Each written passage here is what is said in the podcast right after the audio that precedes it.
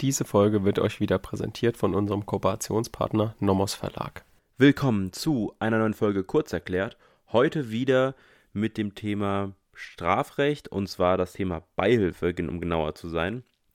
Und bevor wir starten, ein, zwei Hinweise. Zum einen, danke für eure positiven Bewertungen auf Spotify. Wenn ihr Zeit und Lust habt, uns zu unterstützen und ein Feedback dalassen wollt in der Form von Sternen, dann könnt ihr das gerne weiterhin auf Spotify tun. Das hilft uns enorm und ermöglicht es uns, uns äh, weiter zu wachsen und neue Formate zu entwickeln, was uns nämlich zum zweiten Thema bringt, oder zum zweiten Hinweis. Und zwar, wir planen gerade ein weiteres Format, was etwas mehr auf das Thema des zweiten Examens oder der Vorbereitung für das zweite Examen angeht. Und wir versuchen hier gerade ein Projekt auf die Beine zu stellen. Mehr davon in naher Zukunft, wenn das dann soweit ist und spruchreif ist, aber soweit, dass ihr wisst, dass wir natürlich nicht nur die bestehenden Formate anspielen, sondern auch versuchen, uns weiterzuentwickeln und die Reichweite, die ihr uns gebt, versuchen, ähm, ja, zu verwenden, um zu wachsen, um euch mehr bieten zu können. Gut, dann würde ich sagen, Basti, starten wir mit der Beihilfe. Ja, genau wie Kurasch äh, schon gesagt hat, wir befinden uns heute im abstrakten Überblick für die Beihilfe. Ihr könnt euch entspannt zurücklehnen. Das wird jetzt nicht, äh, oder ich sag mal, wir gehen jetzt nicht ans Hochreck im Strafrecht, sondern die Beihilfe kommt zwar schon in Klausuren vor, ist aber meistens meiner Meinung nach nicht so schwierig. Aber wir schauen uns trotzdem jetzt mal die Voraussetzungen in einem allgemeinen Überblick an. Wir gucken uns den Paragraphen genauer an. Wir schauen uns an, okay, was ist denn jetzt Hilfe leisten eigentlich? Benötigen wir dafür irgendwie ein Fördern der Tat? Muss es kausal, kausal sein? Müssen wir irgendwie, also reicht schon psychische Beihilfe aus? Das schauen wir uns also in einem abstrakten Überblick an und in der nächsten Folge wird es schon ein bisschen anspruchsvoller, weil da schauen wir uns dieses, insbesondere dieses Problem an, was, wenn irgendwie Beihilfe problematisch sein sollte in der Klausur, meistens vorkommt. Das ist die sukzessive Beihilfe in Abgrenzung zur Begünstigung. Ist ein Thema, was, glaube ich, sehr schwer greifbar ist, womit ich jedenfalls immer während dem Studium Probleme hatte. Deswegen werden, werden wir uns das dann in, das müsste dann am Freitag sein, werden wir uns am Freitag genauer angucken und mal schauen, okay, was sind denn hier die Probleme, wie können wir uns das irgendwie erarbeiten, dass wir es auch verstehen, weil ich finde immer, wenn man irgendwie was selbst erarbeitet, dann versteht man es viel besser, als wenn man einfach nur auswendig lernt. Man kann natürlich im Strafrecht klar das Problem auch einfach auswendig lernen, aber es ist einfach sinnvoll, wenn man es versteht. Und deswegen steigen wir jetzt mal mit dem abstrakten Überblick ein der Beihilfe. Die Beihilfe ist geregelt in 27 und dort wird als Gehilfe bestraft, wer vorsätzlich einem anderen zu dessen vorsätzlich begangener rechtswidriger Tat Hilfe geleistet hat. Ist jetzt mal von der Wortlautstruktur ähnlich aufgebaut wie die Anstiftung. Es geht wieder um die vorsätzlich begangene rechtswidrige Tat. Die Tathandlung ist hier das Hilfeleisten, was das andere das Bestimmen zur Tat war, also das Hervorrufen des Tatentschlusses, ist es jetzt hier die Tathandlung des Hilfeleistens.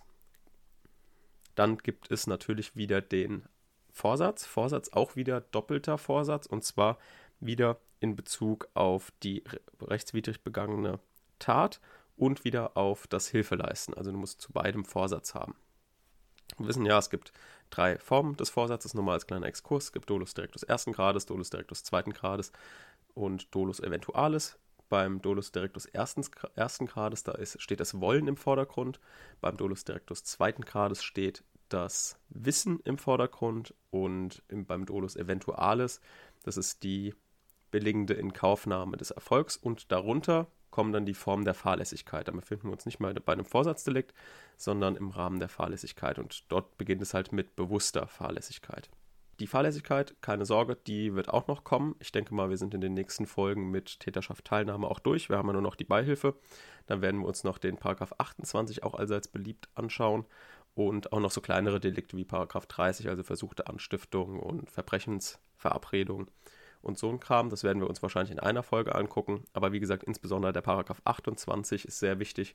Den schauen wir uns nochmal ganz in Ruhe an, werden dort wahrscheinlich auch einen kleinen Exkurs zum Mord und Totschlag machen, weil äh, dieser Paragraph 28 insbesondere in Klausuren immer in Kombination mit Mord und Totschlag drankommt.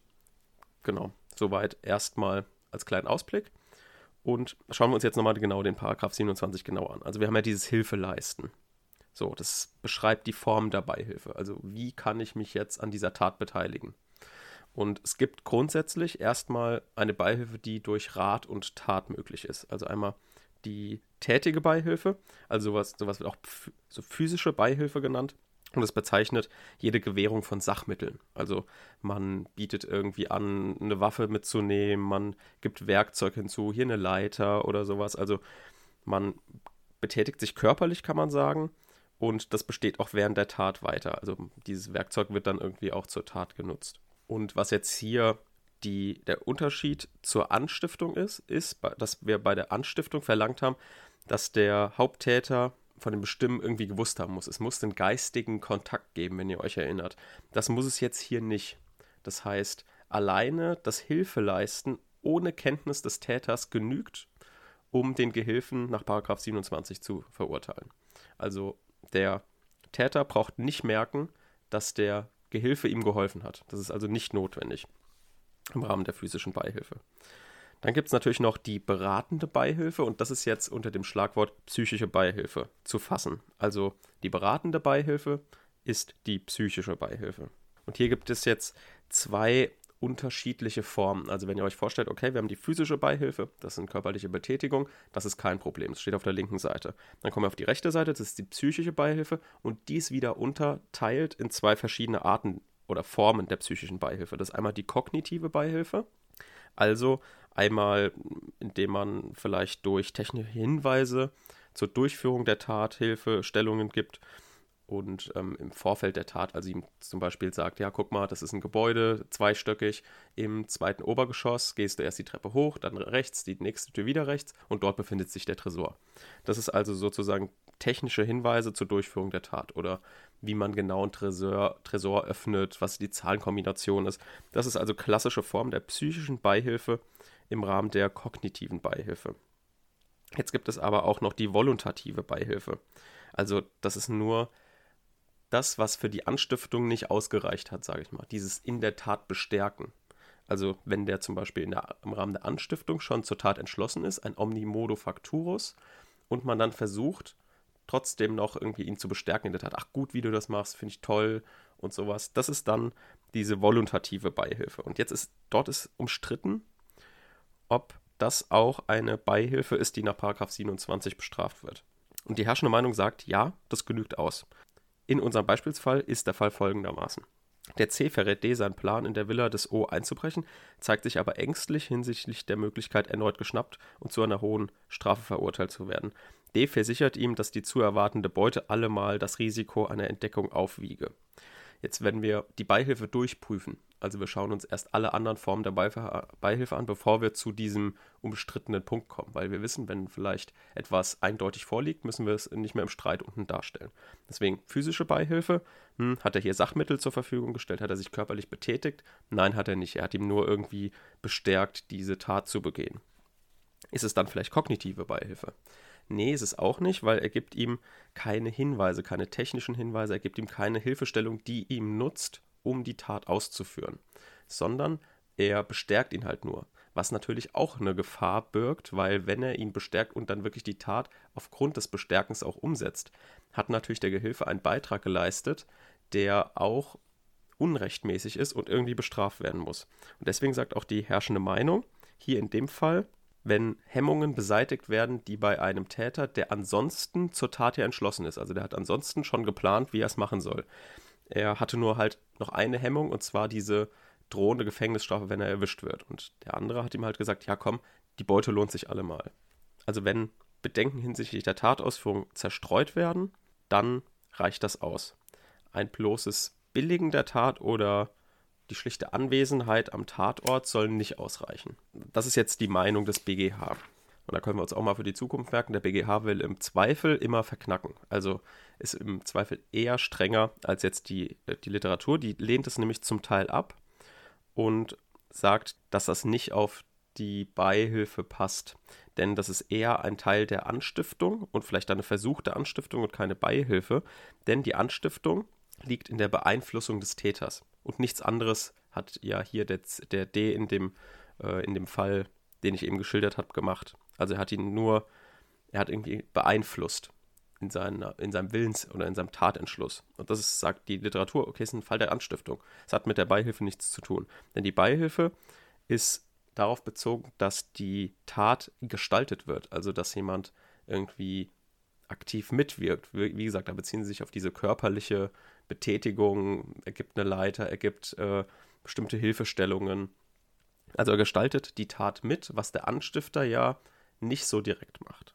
Allerdings wird hiergegen wieder entgegengehalten, dass man zwischen Täter- und Tateinwirkung kaum trennen kann. Also das ist ja, wie ihr ja schon an meiner Argumentation merkt, ja, klar ist es so ein Bestärken im Tatentschluss, aber ich meine, der Anstifter, der wirkt ja irgendwie auch gestaltend an der Tat mit, indem er ihm vielleicht Hinweise gibt, wie er die Tat besser ausführen kann, um ihn zur Tat zu bestimmen. So, der Anstifter kann ja auch sagen, hier, ähm, guck mal, brech mal in das Haus ein, oben links ist der Tresor. So, da ist, ist ja auch schon eine Hilfestellung, die er ihm gibt. Also diese Grenzen, die sind hier nicht ganz klar gefasst und deswegen ist diese Meinung in der Schrift im, in der Literatur auch abzulehnen. Genau, so viel zum Thema Hilfestellung. Jetzt kommen wir zum Thema Kausalität. Also muss die Hilfeleistung für den Erfolg der Haupttat kausal werden. Das ist natürlich auch umstritten. Nach herrschender Lehre soll ein zum Gelingen der Tat kausaler Beitrag erforderlich sein. Und zwar ist das die Erfolgsförderungstheorie. Also, die verlangen irgendwie einen kausal gewordenen Beitrag. Und hierfür reicht jetzt aus, dass der Erfolg in seiner konkreten Gestalt modifiziert wird, sodass eine taugliche Beihilfehandlung bereits dann vorliegt, wenn der Gehilfenbeitrag die Tatbestandsverwirklichung erleichtert, intensiviert oder abgesichert hat. Also die geben sozusagen drei Möglichkeiten auf, was der Tatbeitrag gemacht haben muss. Einmal, er muss die Tat irgendwie erleichtert haben, er muss sie intensiviert haben oder er muss sie abgesichert haben. Dann wird noch teilweise in der herrschenden Lehre die Risikoerhöhungslehre vertreten, also wenn der Gehilfe durch seine Leistung zur Erhöhung des Risikos beigetragen hat, und sich das in der Tatbestandsverwirklichung auch realisiert hat, dann ist das Hilfeleisten auch kausal in ihrem Sinne geworden. Werbung. Ihr habt bestimmt schon darauf gewartet. Wir haben natürlich auch in dieser Folge wieder eine kleine Empfehlung für euch und zwar wieder vom Nomos Verlag. Das ist aus der Reihe Die Blauen. Das ist ein Nomos Lehrbuch und das geht um den Strafrecht allgemein Teil. Also genau das, was wir auch gerade besprochen haben, ist dort hinten drin. Das heißt, wir haben dort den gesamten AT abgebildet, auch insbesondere mit Schwerpunkt Täterschaft und Teilnahme. Ich habe zum Beispiel jetzt für, für mein zweites Examen, was ja im Oktober ansteht, arbeite ich gerade so ein bisschen Strafrecht nach, materielles Recht und dafür habe ich das auch benutzt. Gefällt mir sehr gut. Ähm, ist jetzt nicht zu viel, also oft hat man ja bei den Lehrbüchern irgendwie Bedenken, dass es zu ausführlich ist, dann ist irgendwie unten nochmal in dünn gedruckt irgendwas geschrieben. Das ist hier nicht der Fall und insbesondere ist es halt an Fällen vor den Problemen, beispielsweise in der Anstiftung, waren immer ein paar kleine Fälle vorher genannt und auf die sich dann in der Erklärung bezogen wird. Das heißt, heißt es wird immer ein Fallbezug hergestellt und es ist nicht reine Theorie, die ihr frontal irgendwie lesen müsst und dann, wo man die Hälfte nicht versteht. Also sehr empfehlenswert wenn ihr euch das mal angucken wollt. Es ist das Nomos-Lehrbuch von Kindhäuser Zimmermann, Strafrecht allgemeiner Teil. Werbung Ende. Dann gibt es noch die Handlungsförderungstheorie und das ist jetzt die Theorie, die auch die Rechtsprechung vertritt. Die sagen, dass, die, dass wenn die Beihilfehandlung für die Ausführung der Tat zu irgendeinem Zeitpunkt förderlich war, auch wenn sich der Beitrag im Ergebnis nicht ausgewirkt hat. Eine direkte Kausalität wird nicht verlangt. Also es muss nur die Tat in irgendeinem Zeitpunkt irgendwie gefördert haben. Und wie man jetzt hier sieht, da ergeben sich zu der ersten Meinung der herrschenden Lehre kaum Unterschiede, weil die Förderung einer Tat typischerweise irgendwie taterleichternd ist. Also dieses, dieses Wort Förderung, die halt der, die Rechtsprechung benutzt, wohingegen dann die herrschende Lehre sagt, erleichtert, intensiviert oder absichert. Das ist im Zweifel immer das Gleiche. Das heißt, man kann in der Klausur beide Meinungen darstellen. Es wird sich aber in der Regel nichts ändern. Ihr müsst da keinen Streitentscheid machen. Und wer das nochmal genauer nachlesen möchte, also wie der BGH hier entschieden hat und zu dieser Förderungstheorie gekommen ist, das ist ähm, das Urteil von, vom 17.05.2018 vom BGH. Ähm, das Zeichen ist 1 STR 108-18. Da könnt ihr es nochmal genauer nachlesen, wenn ihr das nochmal vertieft irgendwie nacharbeiten wollt. Aber wie gesagt, wenn ihr die beiden Theorien darstellt, beides kommt in der Regel zum selben Ergebnis, dann ähm, braucht ihr auch noch nicht mal einen Streitentscheid machen. Dann kommen wir noch als letztes zu dem Gehilfenvorsatz. Das ist wieder der doppelte Gehilfenvorsatz, wie wir ihn anfangs schon genannt haben. Er muss sich auf die Grundzüge und die wesentlichen Merkmale des Unrechts der Haupttat beziehen. Allerdings werden natürlich gegenüber dem Anstiftervorsatz geringere Anforderungen gestellt. Also die hohen Anforderungen oder höheren Anforderungen, die wir an den Anstiftervorsatz gestellt haben, müssen wir jetzt hier nicht dran stellen. Und warum? Weil der Helfende im Gegensatz zum Anstifter nicht eine zu konkretisierende Tat vorgeben muss, also er muss sie nicht selbst konkretisiert haben, sondern der Täter hat in dem Fall ja die Tat selbst schon konkretisiert und der Gehilfe begleitet es nur. Das heißt, es sind hier geringere Anforderungen zu stellen. Jetzt noch eine kleine Randnotiz. Und zwar ähm, muss der Gehilfe auch davon ausgehen, während seinem Tatbeitrag, dass die Haupttat auch zur Vollendung gelangen kann. Wenn er also schon weiß, das wird nichts, dann wird er nicht verurteilt, also nicht wegen bewusster Beihilfe. Also diese typischen untauglichen äh, Versuchsdelikte, wo der Gehilfe schon im Vorhinein weiß, das ist ein untauglicher Versuch, das wird überhaupt nichts, dann ist das hier keine Beihilfe. Dann macht sich der Gehilfe in Gänsefüßchen nicht wegen Beihilfe strafbar. So viel erstmal vorweg zum abstrakten Überblick. Nächstes Mal schauen wir uns folgende Themen an. Die sukzessive Beihilfe in Abgrenzung zur Begünstigung nach 257 StGB, die Beihilfe durch und zu Unterlassungen und dann noch das Problem, ob man Taten fördern kann oder Gehilfe bei einer Haupttat sein kann durch alltägliche Handlungen. Also der Eisenwarenhändler verkauft einen Spaten in der Kenntnis, die Leute prügeln sich mit dem Spaten, sowas.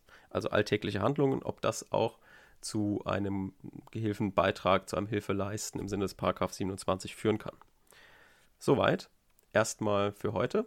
Dann vielen Dank fürs Zuhören und bis zum nächsten Mal. Tschüss.